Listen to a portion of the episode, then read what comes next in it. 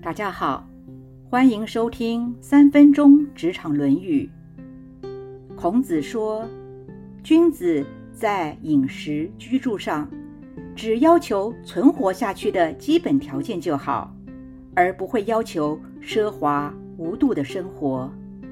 做事的时候要敏捷勤快，说话方面要谨慎，要主动接近有道之士。用这种方式来匡正自己的言行，这样的人就可以说是好学了。苏格拉底说：“人生在世，知道自己需要什么，只不过是一个人的本能；而懂得自己不需要什么，这却是一个人的智慧。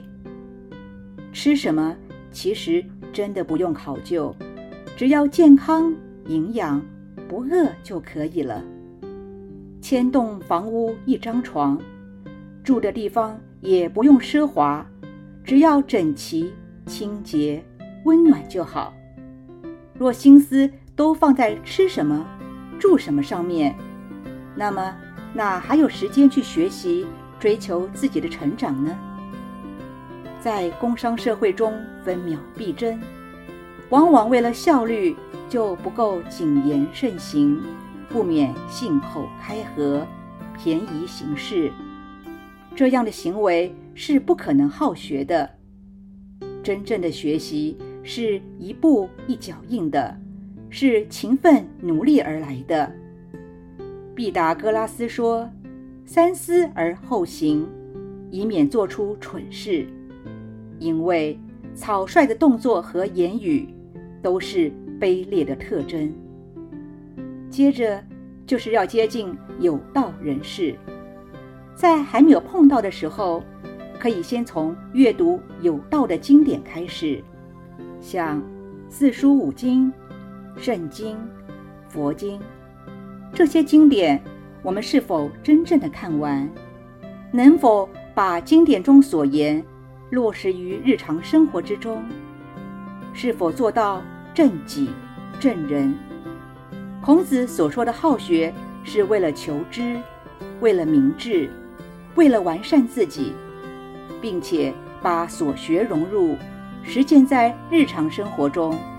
像颜回一箪食，一瓢饮，居陋巷，不改其乐，不迁怒，不贰过。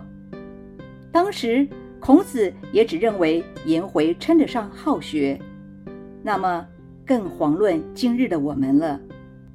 现在无道之人多如牛毛，有道之士少如牛角。